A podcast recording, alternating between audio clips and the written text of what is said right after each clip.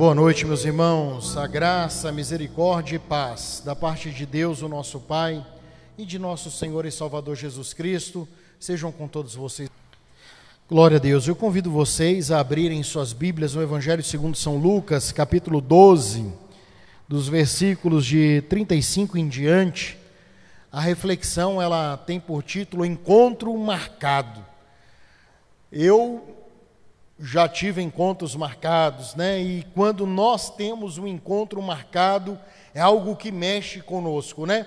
Tal dia, tal horário. E se é um encontro que nós desejamos, nós, eu pelo menos fico bastante ansioso, né? Esperando aquele encontro, esperando aquela data, esperando tudo. Então isso é muito bom. Então nós temos um encontro marcado. O nosso encontro marcado é com Jesus Cristo. A Bíblia diz que Deus enviou Jesus para que viesse ao mundo e morresse pelos nossos pecados. E a promessa de Jesus, quando ele ascendeu aos céus, eu estou indo para o Pai, mas eu vou eu deixarei o consolador, o Espírito Santo. Mas não se preocupem, eu vou voltar. Então nós temos esse encontro marcado com o Senhor Jesus e é sobre isso que nós vamos meditar nesta noite.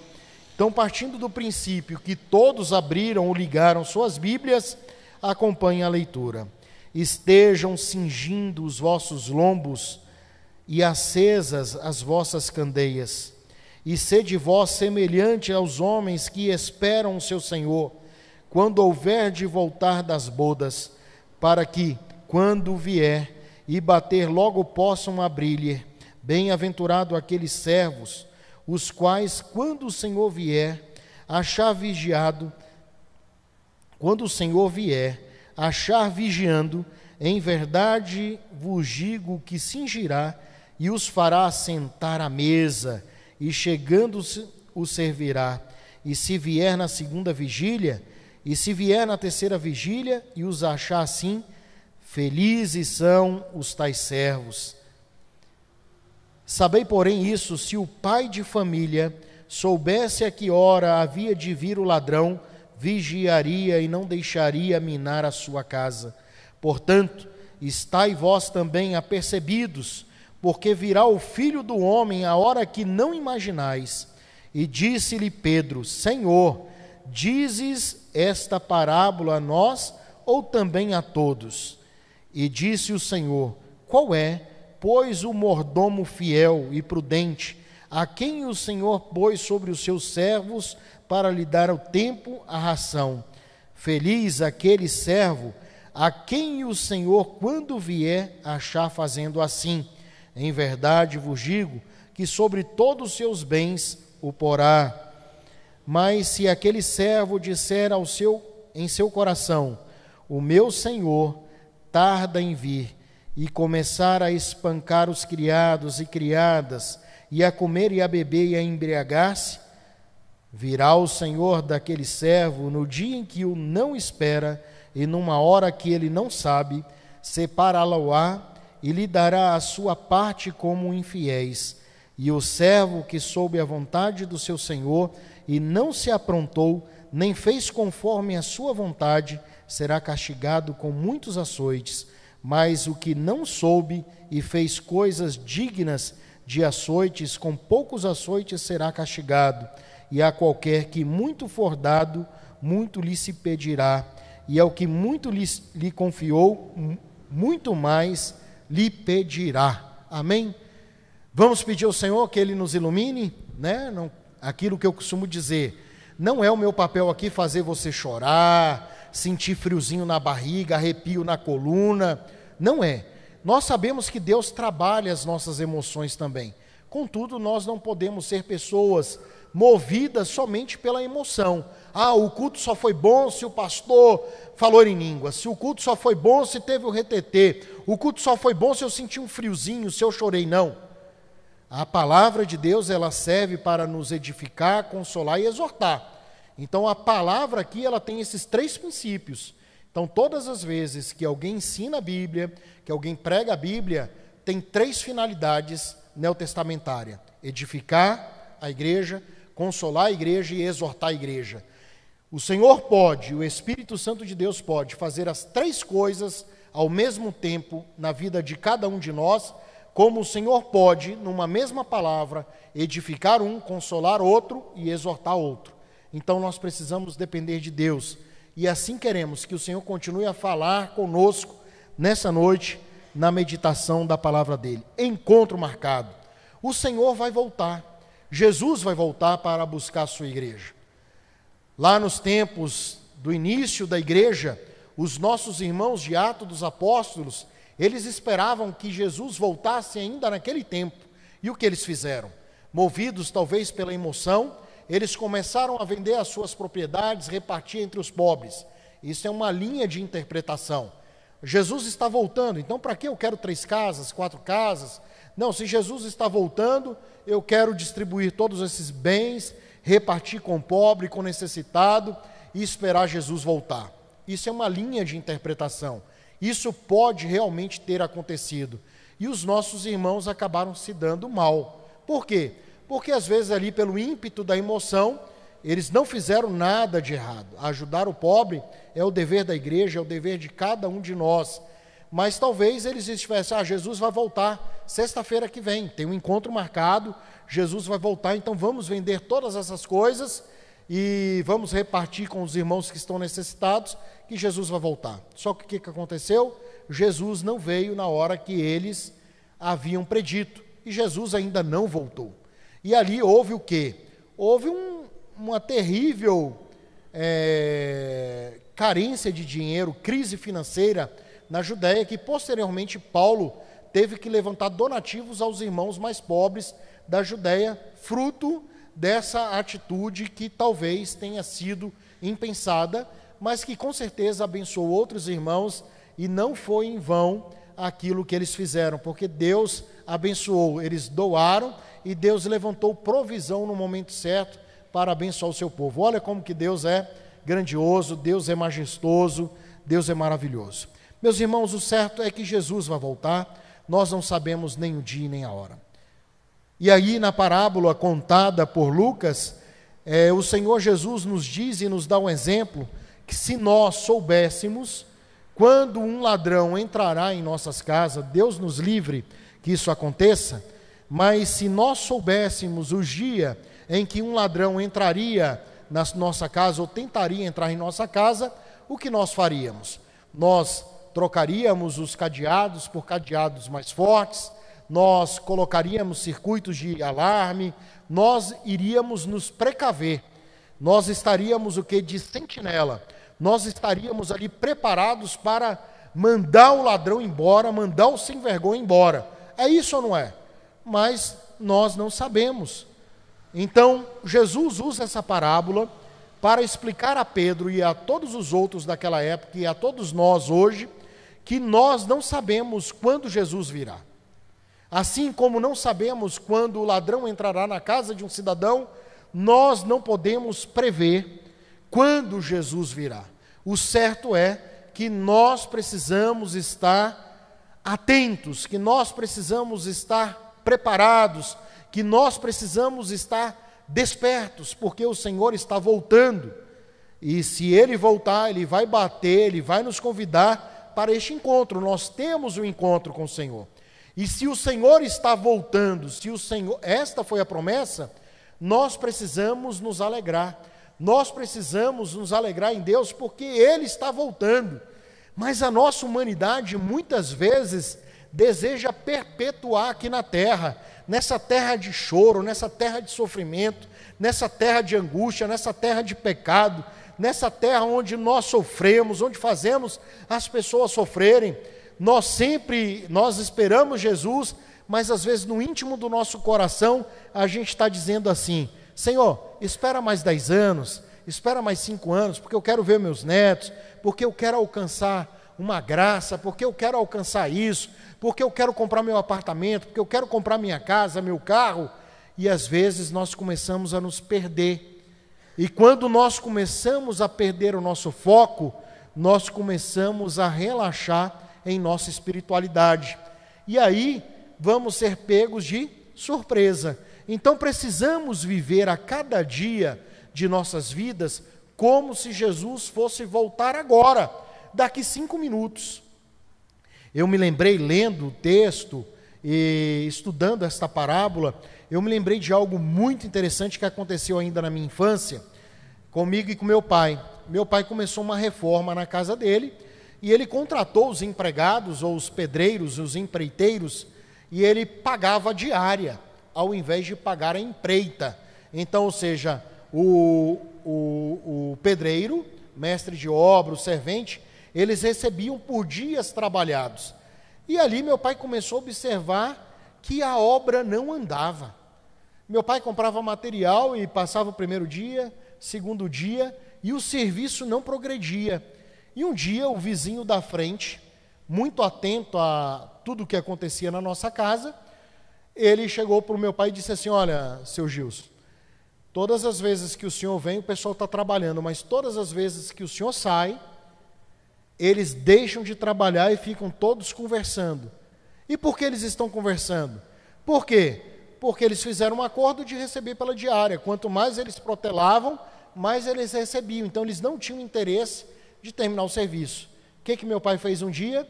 Meu pai falou assim: foi, como de costume, foi, conversou com todo mundo, tal, ali depois do, do almoço, foi e deu uma volta de carro. Aí se despediu e saiu. Só que meu pai foi lá na frente, fez o retorno, voltou na obra e estava todo mundo jogando dominó. Todo mundo lá jogando dominó, inclusive o mestre de obra. Meu pai viu aquilo, não falou nada no final de semana, despediu o pessoal e contratou uma nova equipe. Às vezes, o crente se comporta da mesma maneira que esses é, empreiteiros, que esses pedreiros que trabalhavam lá por meu pai. Às vezes o Senhor está dizendo: Olha, eu vou voltar, nós temos encontro, nós temos um encontro marcado, mas estão ali brincando, estão ali levando a vida de qualquer jeito. E o Senhor, quando voltar, vai nos pegar, é, vai pegar muitos desprevenidos. Então nós precisamos entender que nós temos um encontro marcado. Ou o Senhor virá ao nosso encontro, pela sua segunda vinda, ou iremos, cada um de nós, ao seu tempo, nos encontrar com Deus. Porque é isso que acontece. Ou iremos ao encontro com Deus, quando Deus nos chamar para a glória, ou quando Deus vier em glória nos buscar. Então nós não sabemos como será o processo. Se o processo será, Deus me chamou hoje, e eu vou ter que ir daqui cinco minutos, daqui dez minutos, e eu não vou ter tempo de arrumar minha vida. Eu não vou ter tempo de consertar minha vida. Então, eu preciso estar vigilante, eu preciso estar atento. Há pouco tempo, esse ano, eu perdi um amigo. Um amigo que era um crente em Cristo Jesus, um rapaz aparentemente saudável, é, um excelente músico, estava jogando futebol e de repente fez um gol estava marcado que ia voltar para casa, se encontrar com a namorada, buscar o filho, mas não teve tempo, porque o Senhor o chamou. Então nós não sabemos quando o Senhor virá e também não sabemos quando ele nos chamará para perto dele. Então, sejamos sábios. Se nós não sabemos quando o Senhor nos chamará, ou também quando ele voltará, será mais sensato que vivermos de forma vigilante, de vivermos de forma santa, procurando sempre ao Senhor. E quando eu digo de forma santa, eu não estou dizendo que você não deva, que você deva sair do mundo, que isso é impossível. Ah, agora eu não vou mais na casa do meu parente porque ele não é evangélico. Não, não é nada disso. É você entender que santidade é se separar para Deus a cada minuto, a cada instante na sua vida e procurar nesses dias que nós estamos aí, né, esperando a vinda do Senhor ou ele nos chamar, nós vivermos o quê? De forma digna, de forma santa na presença dele, para não sermos pegos desprevenidos. Amém? Alguém tem alguma pergunta sobre o texto que nós acabamos de, de ler, de refletir? Fale agora o cálice para sempre. As pessoas que estão lá do outro lado, infelizmente, não vão poder interagir, porque eu não estou aqui com, com o chat ligado, Mas eu vou até fazer isso, porque se alguém lá do outro lado resolver, é, a gente pode também. Então, eu vou abrir aqui, destravar aqui meu celular, vou ver aqui se alguém, algum dos irmãos tem alguma pergunta. Se não tiver, nós vamos passar para o momento dos nossos pedidos. Boa noite, Mauro, Reinaldo, boa noite, a paz. O Mauro deve estar viajando a trabalho. Pois não, Deli. Né, aqueles que não ouviram, a Deliane mencionou aqui que muitas vezes nós vivemos como se Jesus não fosse voltar. Ou às vezes pensamos ou acreditamos que ele nem vai voltar. Isso é incredulidade. Incredulidade para o crente é pecado, porque ele vai voltar. Paulo, sobre a vinda de Jesus, Paulo é, falava algo fantástico, trazendo ou falando aqui para o entendimento atual nosso. O Senhor está voltando, nós estamos vivendo o agora, o já, mas o ainda não. Então Jesus está voltando, só que nós não sabemos nem o dia nem a hora. Então nós precisamos investir tempo, é, investir na nossa espiritualidade, investir em Deus, buscar a Deus e buscar crescimento em Deus para vivenciar as, as bênçãos de Deus em nossas vidas. Iane, a Iane está perguntando sobre o versículo da perícope que nós acabamos de ler, quando ela menciona que o muito lhe será dado e o muito lhe será cobrado. E às vezes, na nossa caminhada evangélica, há algumas interpretações para isso. E cada um interpreta como quer, se vai estar correto ou não a interpretação, ou também podemos tirar uma, uma lição para o nosso cotidiano. Se podemos levar, como ela ali bem mencionou, para a nossa vida acadêmica, às vezes a nossa vida profissional. Se você está numa empresa, se você está numa instituição e pegou um cargo de chefia, que é um grande cargo, uma grande importância, muito naturalmente, muito lhe será cobrado. Não pense você que estará numa situação cômoda, se estará numa situação é, boa, porque não é. Todos nós, seja, é, na, seja na área secular, seja no emprego, seja no nosso trabalho, seja no cargo que nós ocupamos, tanto dentro da igreja como nas instituições seculares, nós seremos cobrados na medida do nosso salário, do nosso, do nosso cargo, daquilo que nós ocupamos. Mas aqui eu percebo que Jesus não está falando diretamente sobre isso.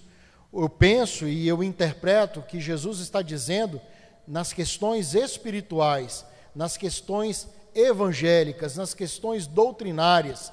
Então, ou seja, a fé nos é dada, a fé nos é concedida, nós somos convidados a experimentar da espiritualidade, da santidade, e o Senhor vai nos cobrar. Nós não somos pessoas que nunca ouvimos falar de Jesus ou que não conhecíamos o Senhor Jesus.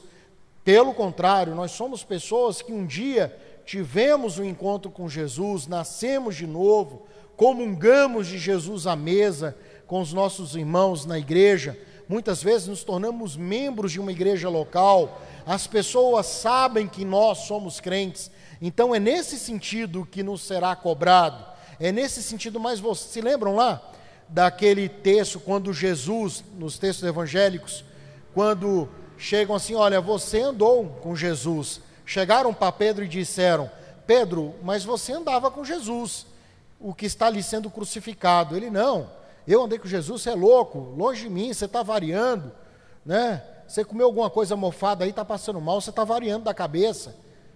Ou seja, Pedro foi cobrado naquele momento. Você andou com Jesus, você viu os milagres de Jesus, você viu as multiplicações dos pães, peixes, você viu a ressurreição do, do filho da viúva de, de Naim, você viu a ressurreição de Lázaro e agora você está andando como um descrente. Você correu quando o pastor foi afligido, né? Você correu. Então nós seremos cobrados. Nós, essa é a nossa responsabilidade. Nós temos uma responsabilidade. Nós temos a missão de pregar o evangelho, de proclamar o evangelho. e uma missão muito maior, a de viver o Evangelho na sua plenitude. Então, é nesse sentido. Como é que nós podemos falar, como é que eu posso falar que sou contra o aborto e ser a favor da pena de morte? É uma incoerência. Então, pelo menos eu penso que seja uma incoerência. Eu falar que sou a favor da pena de morte e, e, e, e, ser contra o aborto. Então, tem alguma coisa que está errada. Então, é nesse sentido que nós seremos cobrados sobre as responsabilidades que nós teremos na nossa espiritualidade, na nossa vivência com Deus. E assim também nós podemos levar para todas as esferas da nossa vida, né? Um namoro, um noivado e um casamento é diferente. Cada etapa que você tem com seu namorado, noivo e casado, vai ser lhe cobrado uma, uma, uma situação. Eu compliquei ou ajudei? Então, se eu ajudei, tá bom. Alguém mais? A Lu, ela está participando aqui com a gente. Precisamos estar atentos que as distrações deste mundo não roubem o nosso foco. É isso mesmo. É isso aí. Isso aqui nada pode tirar o nosso foco. Nosso foco é a nova Jerusalém, é o novo céu, a nova terra. Tudo é secular. Nós precisamos focar em Deus, em Jesus, o autor e consumador da nossa fé. Amém ou misericórdia? Amém. Misericórdia, misericórdia. Alguém tem alguma pedido de oração para nós fecharmos o nosso encontro de hoje?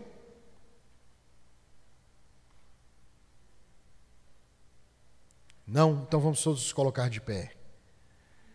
Após a oração, a Adélia estará ali ministrando um cântico e aí nós encerramos. Eu quero agradecer ao Eduardo que se colocou à disposição para estar nos ajudando também nas transmissões. Então, nós estamos agora com as transmissões tanto aos domingos de manhã, quanto nas quartas-feiras. E louvado seja Deus. Que Deus retribua você, meu irmão, sua família com saúde, paz, prosperidade em todas as áreas. Ergam suas mãos, vamos orar por esses pedidos. Pai, nós colocamos todos esses pedidos desta caixinha que o Senhor conhece a luta, os desafios, o sofrimento, a dor de cada uma das pessoas aqui representadas e de quem, ó Deus, pela fé, escreveu, tendo a certeza que o Senhor, segundo a tua vontade, pode fazer infinitamente mais, além de tudo que pedimos ou pensamos. Que o Senhor possa tomar esses pedidos em tuas mãos e que o Senhor possa realizar a tua vontade, seja de cura, seja de restauração, seja de salvação, seja de libertação, seja de reconciliação, que o Senhor possa operar tuas maravilhas. É o que eu oro a ti, em nome de Jesus. Obrigado pela vida dos meus irmãos que estão acompanhando e cultuando pelas redes sociais, pelos irmãos que estão aqui também conosco, congregando nesta noite em conjunto nós pedimos ao Senhor a tua bênção sobre nós. Leva-nos em paz para os nossos lares, que possamos deitar e dormir e logo pegar no sono, porque só o Senhor nos faz repousar em segurança. Essa é a minha oração de petição e, gratidão a Ti, em nome de Jesus. Amém.